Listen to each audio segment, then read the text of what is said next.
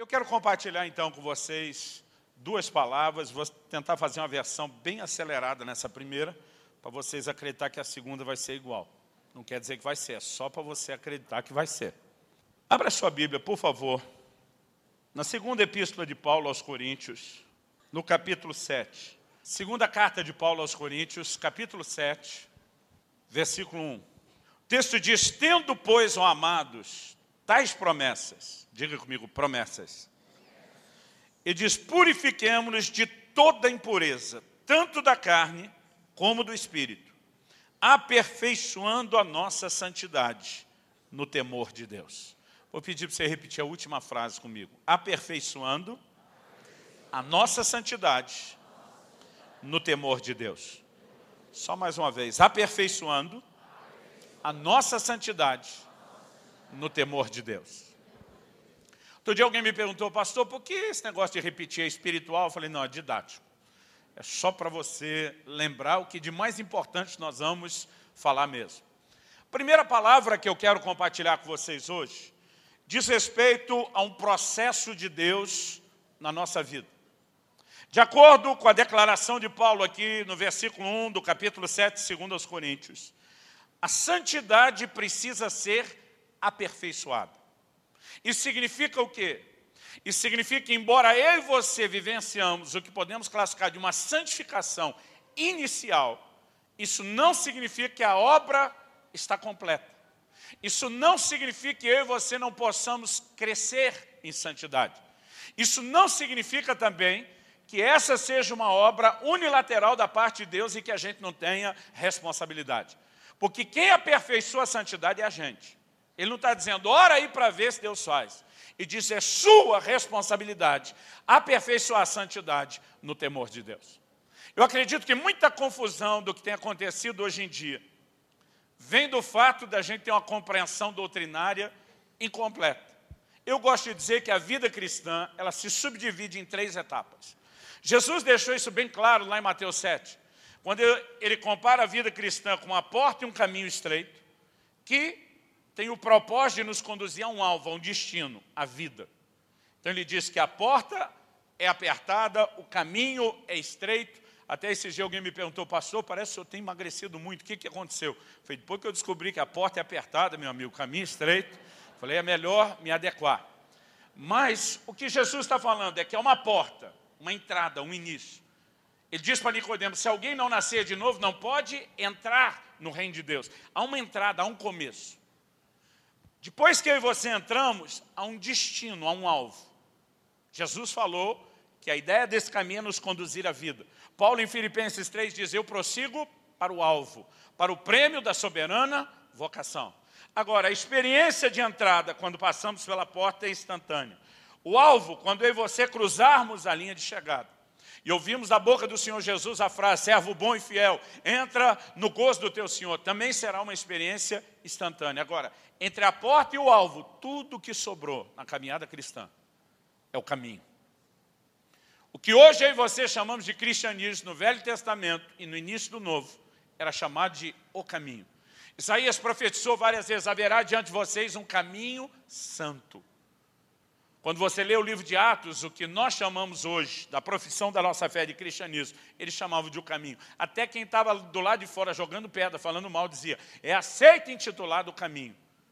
Por que, que eu estou dizendo isso? Porque a gente tem que parar de chamar o cristianismo, voltar a falar o caminho? Não, para você entender algo. Quando Paulo escreve aos Efésios e fala sobre a forma como deveis andar, ele não está falando da ginga do crente, o jeito que ele caminha fisicamente. Ele está dizendo que a fé é apresentada como um caminho. E a maneira como devemos andar é o comportamento que eu e você precisamos ter dentro do caminho. Isso significa o quê? Que a vida cristã tem começo, meio e fim.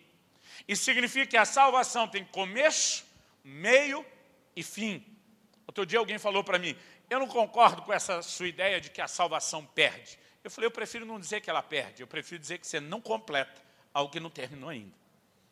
Ela tem começo, meio e fim. E com a doutrina de santificação não é diferente. A Bíblia vai usar no passado o termo, 1 Coríntios 1, 1 e 2, aos santificados em Cristo Jesus, tempo passado, pretérito. Santificado, algo já aconteceu. Ele diz chamado para ser santo. Mas peraí, já não foi santificado? Numa medida sim.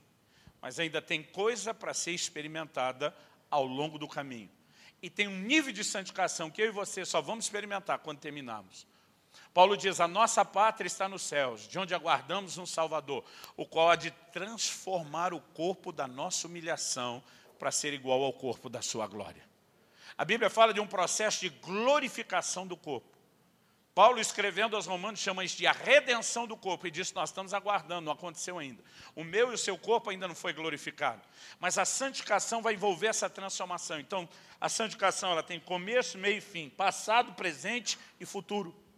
E tem muita gente que confunde as coisas. Eu tenho visto pessoas pregando, não, preocupa com esse negócio de pecado, não. Porque a Bíblia diz que você já foi santificado antes da fundação do mundo, está tudo resolvido. Isso se chama santidade posicional. Eu gosto de uma explicação que o John Bevere dá no livro dele, Kryptonita, sobre isso. Ele diz que ele e a Alice, a esposa dele, casaram há 35 anos. E diz que ele escolheu ela, e ao escolher ela, e propô-la em casamento, casar com ela, ele deu a ela o direito de ocupar esse lugar e essa posição de sua esposa. Ele falou, Alissa hoje, 35 anos de casado depois, não é mais minha esposa do que era no primeiro dia de casamento. Porque essa posição é imutável. Mas ele diz, isso é santidade posicional. Daqui 35 anos, ela não vai ser mais minha esposa do que é hoje ou era no primeiro dia. Porque isso não muda. Esse direito que ela tem, a posição dela, está completa. Né? Agora a pergunta é, está garantida? Depende. Ele diz, se Lissa resolver sair com outros homens, o comportamento dela pode prejudicar a posição que ela tem.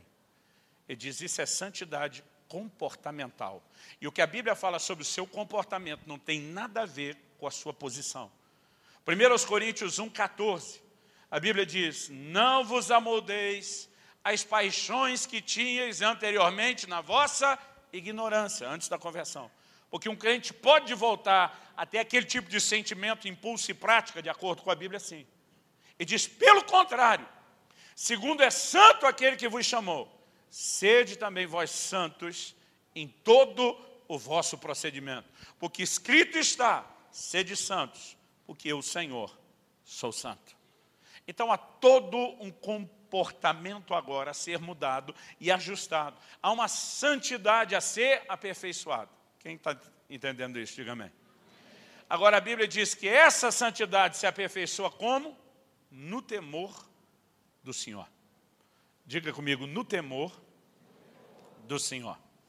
Agora, antes de falar do temor, que é o assunto nosso dessa noite, uma coisa que vem sendo pouco pregada nos púlpitos e nas igrejas ultimamente, eu quero te lembrar que ele começa com um discurso positivo. Ele diz, tendo tais promessas. Quais são as promessas? É só você olhar os versículos anteriores.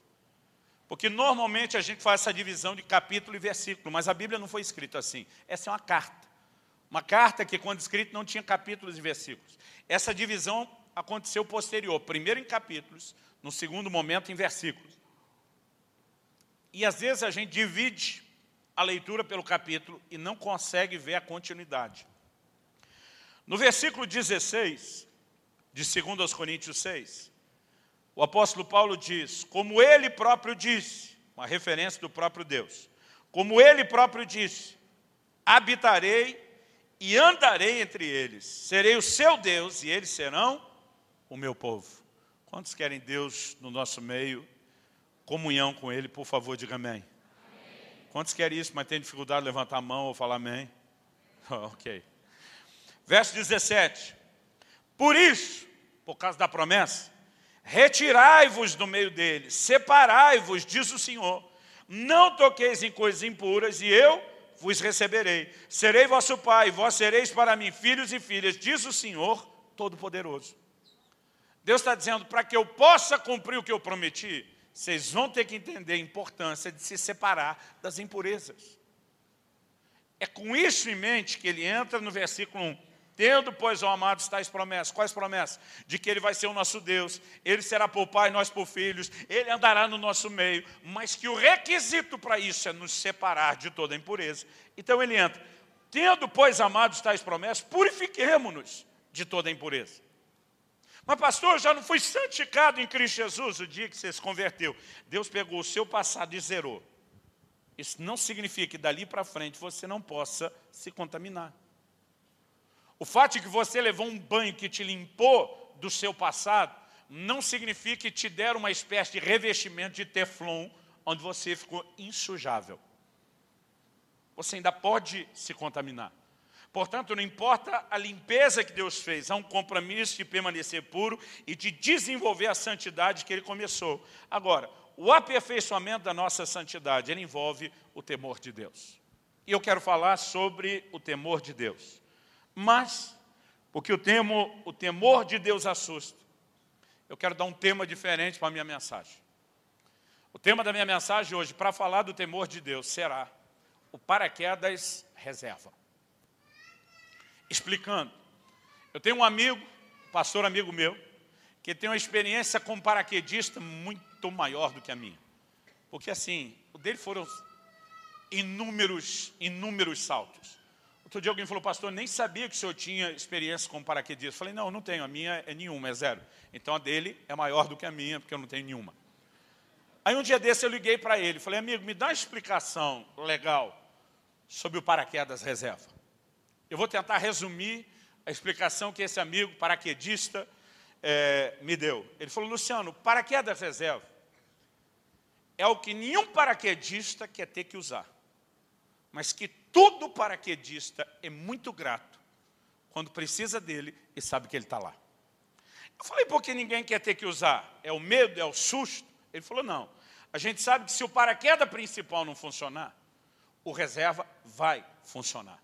Ele diz são raríssimas as situações de não abrir nenhum dos dois paraquedas. Ele diz, quem dobra o paraquedas reserva normalmente não é nem a mesma pessoa que dobra o principal. O nível de cuidado e preocupação que se tem com o paraquedas reserva é infinitamente superior ao que se tem com o principal. Porque é aquele backup que não pode falhar. Ele diz, mas nenhum de nós quer usar, não é pelo susto do, abrir, do primeiro não abrir. Ele diz, é porque o velame chega a ter 30% apenas do tamanho do primeiro paraquedas. Ele disse, se você tiver que usar o paraquedas reserva, você sabe que não vai ter um voo panorâmico. Você não vai descer de boa, tranquilo. Você vai descer rápido. Na verdade, você despenca. O paraquedas reserva, ele não dá a sustentação igual ao outro. Ele, na verdade, é feito para que você se movimente consiga salvar sua vida, e se você não souber aterrizar com ele, porque não é como principal, você se arrebenta todo. Ele tem a função de salvar a sua vida. A maneira de descer com ele é completamente diferente. Ele diz, nenhum de nós quer precisar do paraquedas reserva. Mas cada um de nós é grato. Se o primeiro falhar, que ele esteja lá.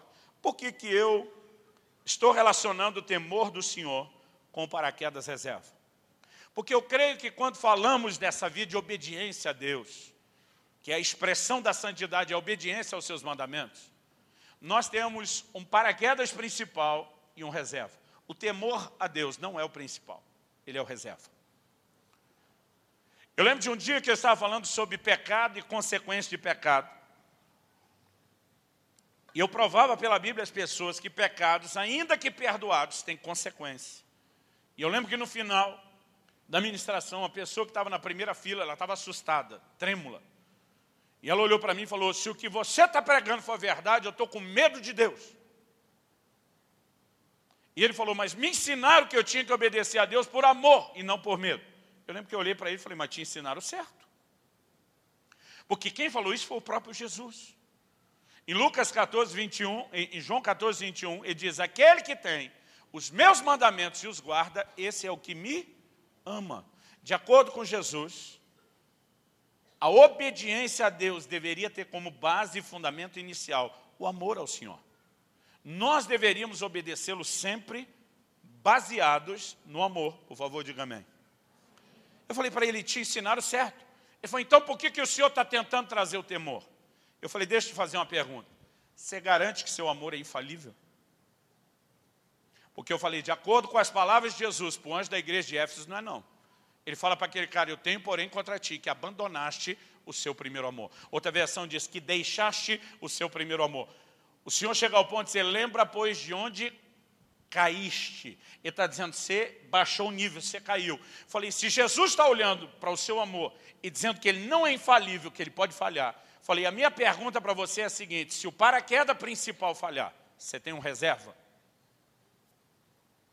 Falei, a minha maior motivação de obediência ainda está baseada no amor.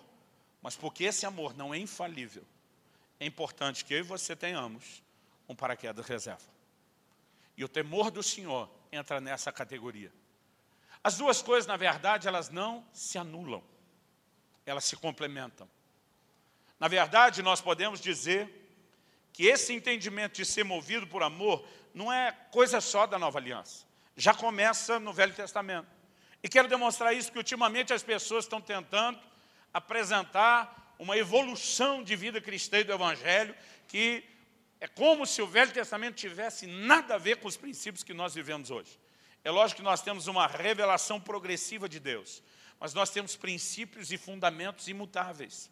Se você for rápido de endereço, abre comigo em Deuteronômio, no capítulo 11, no versículo 1.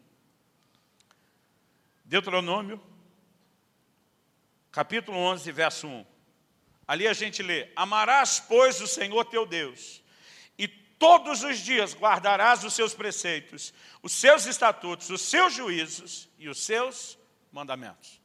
Obediência no Velho Testamento era baseada no quê? Amor. Amarás ao Senhor teu Deus. E como consequência do teu amor por Deus, você vai obedecer aos seus mandamentos. A motivação de guardar os mandamentos divinos, ela precisa ser reconhecida desde a velha aliança, na perspectiva correta. No livro dos Salmos, no Salmo 119, que é um salmo de louvor à palavra de Deus, nos versículos 47 e 48, o salmista diz assim, Terei prazer nos teus mandamentos, os quais eu amo. Para os teus mandamentos que amo, levantarei as mãos e meditarei nos teus decretos. Essa relação de amor com a palavra de Deus, com os mandamentos de Deus, com a obediência, ela já foi estabelecida desde a velha aliança. Não é coisa do Novo Testamento. Quando Jesus diz, aquele que tem os meus mandamentos e os guarda, esse é o que me ama, ele não está falando de algo novo, ele está falando de continuidade de uma revelação que já se tinha. Ou seja, eu e você precisamos ser movidos por amor. Agora, a pergunta a ser feita é, se na antiga aliança a lei. Esse já era o padrão, obedecer por amor. O que dizer da nova aliança? Então eu não estou aqui para contradizer isso. Eu estou aqui para sustentar isso. Eu e você temos que ser movidos por amor. Por favor, diga amém. Agora, em segundo lugar, eu quero falar do que eu classificaria aqui de os dois lados da moeda. Porque acredito que nós precisamos olhar para amor e temor como dois aspectos que compõem uma mesma coisa. Eu me lembro de uns anos atrás ter passado por dois irmãos que estavam numa discussão, e quando eu passei, eu tive a impressão de que o embate teológico era sobre a bondade de Deus e a severidade de Deus. Quando estava passando, um deles me pegou pelo braço e falou, pastor, ajuda nós aqui. Deus é bom ou é severo? Eu lembro que eu respondi para eles. Falei, eu tenho duas respostas. Um deles me olhou com a cara de curioso. E eu lembro que eu falei, ele é os dois. Romanos 11, 22 fala da bondade de Deus, da severidade de Deus. Então, ele não é um ou outro, ele é os dois. Um deles falou para mim, mas se a primeira resposta o senhor já deu, é os dois, o que é que sobrou para a segunda? Falei, a segunda é, depende. Qual dos dois você vai descobrir? Depende. Falei, depende do quê? Falei, não é do quê, é de quem? Depende de você. Depende das suas atitudes. O mesmo texto diz, para com os que creram, ele manifestou bondade. Para com os que caíram, ele manifestou severidade. As pessoas querem pintar um Deus que ou é só é bom, ou só é severo. Mas ele não é um ou outro, ele é os dois. Agora, qual dos dois você vai experimentar? Depende de você, não depende dele. Mas as duas revelações da bondade e da severidade compõem exatamente o mesmo Deus. E nós precisamos entender, Deus está dizendo, atitude correta, você tem ganho, você desfruta da bondade. Atitude errada, você tem perda, você vai provar a severidade. Agora, essa relação de ganhos e perdas, ela aparece em toda a Bíblia, em toda a relação com Deus. E eu quero te mostrar isso em Provérbios 11, de 28 até 31. O texto diz: Quem confia nas suas riquezas, cairá. O texto diz assim: Quem confia nas suas riquezas, cairá, mas os justos reverdecerão como a folhagem. O que perturba a sua casa é ar do vento, e o insensato é servo do sábio de coração. O fruto do justo é árvore de vida, e o que ganha almas é sábio. Se o justo é punido na terra, quanto mais o perverso e o pecador. A Bíblia está falando de um justo que floresce como a folhagem verdejante.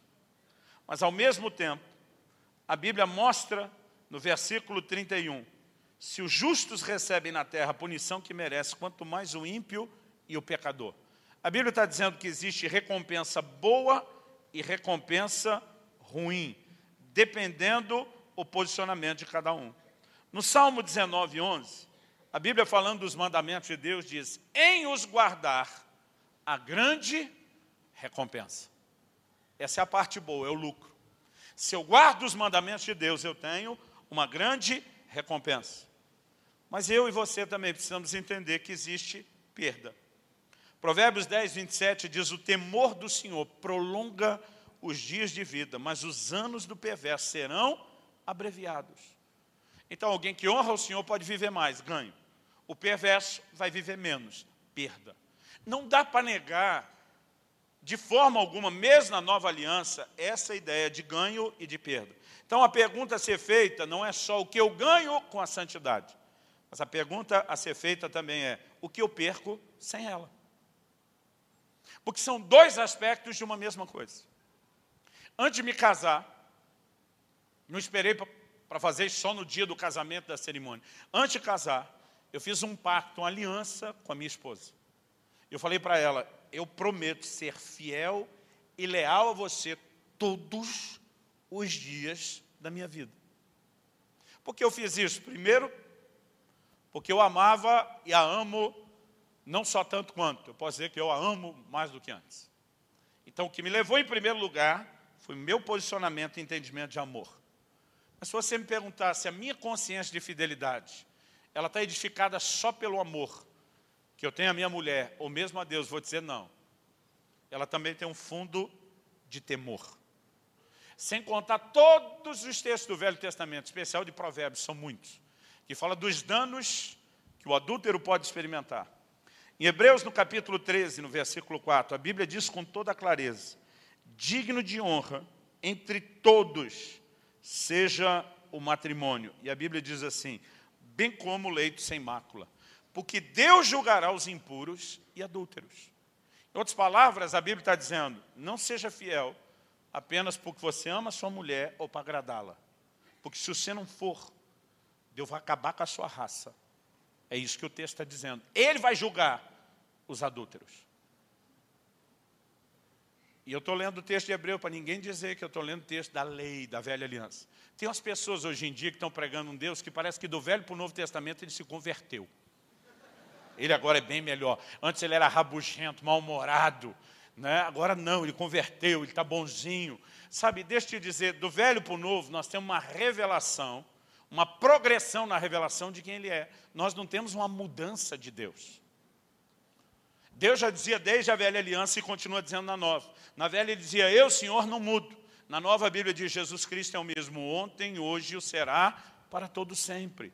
Não há mudanças nele, no seu caráter. Por favor, diga amém. Agora, o que é que a gente precisa entender? Estão tentando pintar um quadro que no Novo Testamento não tem lugar para temor. Outro dia um cara falou para mim, você está pregando juízo porque você ainda está preso lá na lei, na velha aliança. Eu falei, é mesmo? Eu falei, alguém tinha que ter avisado a Ananias e Safira disso. Morreram no Novo Testamento, em plena nova aliança, à toa. Falei, alguém tinha que ter avisado as igrejas da Ásia disso, porque Jesus, o cabeça da igreja, o promotor e o fiador da nova aliança, Fala para aquela mulher que ele chama de Jezabel: se você não se arrepender, eu vou te colocar de cama, eu vou matar os seus filhos. Falei, alguém esqueceu de avisar Jesus que era nova aliança e que não era mais para ter juízo? Pedro escreve aos crentes do Novo Testamento e diz: porque o juízo começa pela casa de Deus. Irmão, nunca houve anulação de juízo. O que Tiago explica é que a misericórdia triunfa do juízo. Deus não começa julgando, ele começa oferecendo misericórdia. Mas se a misericórdia for rejeitada, o juízo inevitavelmente se seguirá. Então, o que eu e você precisamos entender, se não mudou o juízo, se não mudou a parte das perdas, se a motivação de relacionar com Deus não é só o ganho, então eu e você precisamos entender a ideia do temor do Senhor. Na velha aliança, no Salmo 110, versos verso 11, e também Provérbios 1, 7, a Bíblia diz que o temor do Senhor é o princípio da sabedoria. E o que eu quero te mostrar falando do temor, o nosso paraquedas reserva, é que tanto no Velho como no Novo Testamento, o temor, assim como o amor, também está atrelado à obediência a Deus. Eu comecei mostrando que desde a velha aliança o amor estava atrelado à obediência a Deus. E agora eu quero te mostrar que tanto no Velho como no Novo Testamento o temor também está atrelado à obediência a Deus. Dá uma olhadinha comigo em Êxodo, no capítulo 20, a partir do versículo 18. Êxodo 20, de 18 a 20. A Bíblia fala do, do momento onde Moisés sobe o Monte Sinai, depois deles terem saído do Egito, onde Deus falou com o povo a respeito do, dos mandamentos. O texto diz assim, todo o povo presenciou os trovões, e os relâmpagos, e o clangor de trombeta, e o monte fumegante. E o povo, observando, se estremeceu e ficou de longe. Disseram a Moisés, fala-nos tu e te ouviremos. Porém, não fale Deus conosco para que não morramos. Respondeu Moisés ao povo, não temais. Deus veio para nos provar e para que o seu temor esteja diante de vós. Repita comigo, para que o seu temor esteja diante de vós. E o texto ainda diz assim, a fim de que não pequeis. O que, que o temor dele tem que estar diante de nós, para que a gente não peque. Vire para o irmão que talvez te dê um livro ou dois de presente no final. Fala para ele que o temor de Deus esteja diante de nós, para que a gente não peque. Agora, eu quero te mostrar um outro texto do Novo Testamento. E se você observar esse texto do Novo Testamento, é uma referência a esse texto do Velho que nós acabamos de ler. Vá comigo para Hebreus capítulo 12, a partir do versículo 18. Ele diz assim, ora, não tende chegado ao fogo palpável e ardente, e a escuridão, e as trevas, e a tempestade, e ao clangor da trombeta, ao som de palavras tais que quantos ouviram suplicaram que se não lhes falasse mais. Do que, que o autor de Hebreus está falando? Exatamente daquele texto que quando houve o som da buzina ou da trombeta, quando desceram as trevas, quando houve relâmpagos, terremotos, eles pediram para Deus não falar direto, falar com Moisés, Moisés repassar. Ele está mexendo no mesmo texto. Verso 20, pois já não suportava o que lhes era ordenado, até um animal se tocar no monte será apedrejado. Na verdade, de tal modo era horrível o espetáculo, que Moisés disse, sinto-me aterrado e trêmulo. Ele está dizendo, vocês não estão chegando a esse monte ao Sinai. Olha o 22. Mas tende chegado ao Monte Sião, aleluia, e a cidade do Deus vivo, e a Jerusalém celestial, e a incontáveis hostes de anjos, e a universal assembleia, e a igreja dos primogênitos arrolados nos céus, e a Deus, o juiz de todos, e aos espíritos dos justos aperfeiçoados, e a Jesus, o mediador da nova aliança, e ao sangue da expressão que fala coisas superiores ao que fala o próprio Abel. Então nós estamos falando agora da nova e não da velha aliança. Amém? Agora olha o verso 25.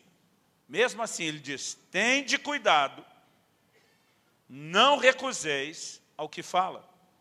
Pois se não escaparam aqueles que recusaram ouvir, quem divinamente os advertia sobre a terra, muito menos os que nos desviamos daquele que do céu nos adverte. Aquele cuja voz abalou então a terra, agora, porém, promete, dizendo, ainda uma vez por todas, farei abalar não só a terra, mas também o céu. Ora, essa palavra ainda, uma vez por todas, significa remoção dessas coisas abaladas, como tinham sido feitas, para que as coisas que não são abaladas permaneçam. Por isso, recebendo nós um reino inabalável, retenhamos a graça. Quem está entendendo que está falando de graça aqui? Retenhamos a graça com reverência não, ele diz, pela qual sirvamos a Deus de modo agradável, com reverência e santo temor. Porque o nosso Deus é fogo consumidor. A pastor, nós não estamos na graça, sim. Não chegastes ao Monte Sinai, sim ao Monte Sião, e a Jesus, e a nova aliança. Ele diz, mas deixa eu falar uma coisa para vocês, mesmo aqui nessa época de graça, não rejeite o que fala. Retenha a graça e sirva a Deus com santo temor temor. Onde foi que está escrito que não há lugar para o temor na nova aliança? A Bíblia diz, porque o Deus da nova aliança continua sendo um fogo consumidor. Se você não abraçar a misericórdia oferecida, ela triunfa do juízo, mas se você não abraçá-la, o que vem depois é o inevitável juízo. Quando eu olho para o Novo Testamento, eu percebo não só esse equilíbrio, de que há lugar não só para o amor, mas para o temor nos dois. Mas no Novo Testamento tem um monte de menções de temor. Eu vou ler vários versículos de pressa. Se você for rápido, vá pelo menos anotando os endereços, se você quiser. Caso você não tenha papel e caneta, pode fazer isso no celular ou no tablet. Né? Para ganhar tempo, eu vou acelerar aqui. Atos 2,43 diz assim, em cada alma havia temor. Está falando da igreja do Novo Testamento. Esse em cada alma significa que todos eles coletivamente, mas também cada um deles individualmente, entendiam o que era andar no temor de Deus. Atos 5,11, depois da morte de Ananias e Safira, uma manifestação de juízo. A Bíblia diz, e sobreveio grande temor a toda a igreja, e todos quanto ouviram notícias desses acontecimentos. Então, o resultado, depois do, juízo, do juízo divino sobre Ananias e Safira, foi destacado como sendo de grande temor sobre a igreja, a Bíblia não diz necessariamente na turma do lado de fora, mas nos do lado de dentro, nos convertidos. Atos 9, 31. A igreja, na verdade, tinha paz por toda a Judéia, Galiléia, Samaria, edificando-se caminhando no temor do Senhor e no conforto do Espírito Santo crescia em número. Interessante notar o temor do Senhor presente na igreja, mas também o fato de que isso aparece vinculado à obra de conforto do Espírito Santo. Ou seja, não são duas coisas excludentes. Pelo contrário, eles se mesclam um com o outro. Tem gente que quer pregar um evangelho só do temor. Tem gente que quer pregar um evangelho só do conforto do Espírito Santo. A Bíblia diz que essas duas coisas são partes de uma só. Quem está entendendo, diga amém. Segundo aos Coríntios 5,11, e assim, conhecendo o temor do Senhor, Paulo falando. E ele fala da sua motivação de trabalho. Numa época de graça, ele usa a expressão conhecendo o temor. Efésios 5, 21. Sujeitando-vos uns aos outros no temor de Cristo. Aqui, sim que não dá para negar. Porque fala do temor de Cristo e se implica na revelação da pessoa de Jesus, da nova aliança e do tempo da graça. Mas diz que a sujeição tem que ser baseada no temor dele. Efésios 5,21 eu citei, Filipenses 2,12 desenvolvei a vossa salvação com temor e tremor. Assim como o temor nos leva a aperfeiçoar a santidade, é o temor que nos leva a desenvolver a salvação.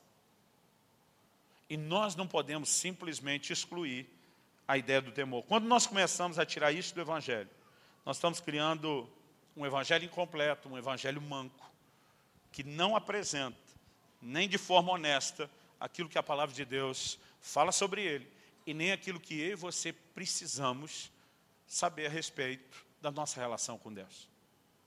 A Bíblia diz que o Pai nos corrige, e que isso é uma expressão de amor. Jesus diz em Apocalipse 3, 19, eu repreendo e disciplino aqueles a quem amo. Eu só tenho um vídeo hoje no YouTube, que é um resquício das discussões eleitorais. Eu não estou mais falando de política e de eleição, mas estou falando de uma leitura que eu fiz do comportamento de alguns. Porque é um tal das pessoas repetirem, com o perdão da palavra, feito um papagaio, um mantra que colocaram na cabeça delas. Em algum momento não aguentei no vídeo, eu cheguei a ironizar. Eu falei, você acha mesmo que você ficou três dias sentado na sala da sua casa pensando e chegou a essa conclusão? Eu falei, para mim foi o seu professor universitário de esquerda que colocou essa fala decorada na sua cabeça. Gente, vamos pensar aqui junto. O Jesus que pintaram para a maioria de nós, imagem física, é o Jesus de Hollywood. Uma pele clara, olhos azuis ou verdes, né? cabelo castanho claro, não chega a ser loiro. Agora, isso tem nada a ver com o biotipo de um judeu e de alguém criado no Oriente Médio. Eu fico imaginando o dia que eu e você realmente estivermos diante de Jesus, e alguns de nós vamos olhar e dizer, não foi esse Jesus que me pintaram. Alguns vão ter a surpresa. Porque o que está na sua cabeça não há revelação bíblica, porque não está lá. Mas não quer dizer que seja verdade. Agora, assim como esse exemplo que eu estou dando, eu acredito que tem, existe hoje uma caricatura teológica sobre Jesus. Alguém pintou um negócio que nós estamos abraçando. E sabe o que é interessante? Quem está tentando definir quem é Cristo e o que é cristianismo para nós, às vezes é gente não cristã, ou cristãos nominais, não praticantes que não vivem a palavra. E aí são eles tentando dizer para a gente o que é cristianismo. E qual é o mantra que a turma está repetindo? Onde já se viu esse discurso de ódio, de intolerância, de segregação? Porque agora eles estão tentando dizer para nós o que é ser cristão. Ser cristão, na definição deles, e a gente tem que engolir, é você ser uma vaquinha de presépio que fica balançando a cabeça e concordando com tudo que eles façam ou queiram fazer. O título do meu vídeo de hoje é O Jesus que muitos nunca conheceram. Eu falo do Jesus que pega um azorrague, que chama de raça de víboras, de hipócritas. Eu falo de um Jesus que confrontava as pessoas, que ao mesmo tempo que oferecia perdão e misericórdia, dizia, vai e não peques mais. De um Jesus que ensina os seus discípulos, dizendo, se alguém pecar contra ti, vai repreende você e ele só. Jesus falava de repreensão, sabia disso? Ele não falava de uma linguagem de silêncio. Não, amor é isso, aceite todo mundo do jeito que tiver, não proteste contra nada disso. Há um Jesus que a maioria não conhece, que quando diz, você não sabe que Herodes quer te matar, Jesus diz, e de dizer aquela raposa, Jesus falou, repreende o seu irmão, mas qual o intuito da repreensão? Não é matar o irmão. E disse, se ele te ouvir, você ganhou o seu irmão. Porque o amor, querido, ele repreende para recuperar. Jesus diz, eu repreendo e disciplino a quem? Amo. Agora, estão tentando definir o amor que eu e você temos que viver, tipo assim, fica de boca calada e aceita tudo o que a gente fizer. E nós não podemos engolir essas coisas. Nem dentro da igreja, nem fora da igreja. Quem está entendendo, diga amém. Agora Jesus disse, se ele não te ouvir, vai com testemunhas. Se ouvir o segundo nível de repreensão com testemunha, ganhou seu irmão, porque a ideia ainda é ganhá-lo. Se ele não ouvir, leva para a igreja. Se ele não ouvir o terceiro nível diante da igreja, ele diz, considera gentil e publicano. Isso soa para você o quê? Tolerância ou segregação? Paulo escreve, falando do imoral do Coríntios, e diz, vocês não expulsaram do meio de vocês esse cara ainda? Há várias orientações do Novo Testamento. Se alguém não obedece à palavra que nós ensinamos, quer por palavra ou por epístola, não relacione com ele. Isso soa para você tolerância ou segregação? Para mim tem cara de segregação, pelo menos do rótulo que estão dizendo. Agora, o amor que Deus expressa nunca é um amor que fere os princípios de justiça. Nunca é um amor que deixa o fermento entrar e contaminar todo o resto ou todo mundo.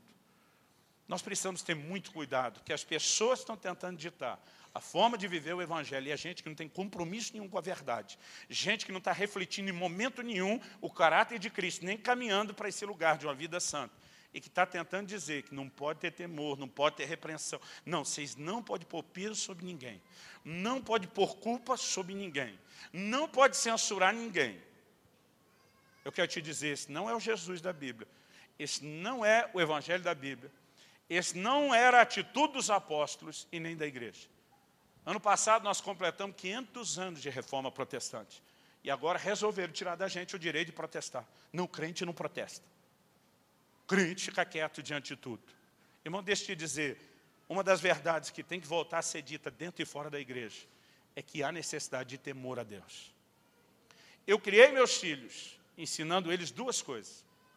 Ensinando eles a me amarem ensinando eles a me temerem. Eu disse, olha, eu vou te dar todo o meu amor, se você correspondendo a nisso, usufrua. Mas se você não quiser aproveitar isso, quiser me enfrentar, me desobedecer, você vai descobrir o que é o temor do seu pai. Porque eu queria um bando de filho lesado? Não. Eu queria que houvesse o mesmo equilíbrio que Deus na criação dá. A Bíblia diz que assim como o pai, Deus corrige o filho a quem? Ama. Amor, querido, não é silêncio quando você está vendo alguém ir para o abismo. Amor, ele vai se expressar de diversas formas. E quem realmente ama, luta pelo bem do outro, chamando a atenção. A Bíblia fala, leais são as feridas de amor. Mas a Bíblia fala do beijo bajulador que é enganoso. Tem gente que tem o comportamento do amor e não está nem aí para a pessoa. Ele só não quer um ambiente de conflito. Tem gente que se importa e diz, vou te confrontar, vou te resistir, vou te ferir, porque eu quero te recuperar. Agora, o Deus que nos trata assim, Ele quer que você lembre que além de amá-lo, se em algum momento você esquecer do amor ou não tratá-lo tão a sério, é melhor que haja temor. Então, por favor, não exclua o temor da sua caminhada cristã. Com o paraquedas reserva, mesmo que você não tenha intenção de usá-lo. Você recebe essa palavra em nome de Jesus? Eu prometo que na próxima eu vou ser bem mais simpático.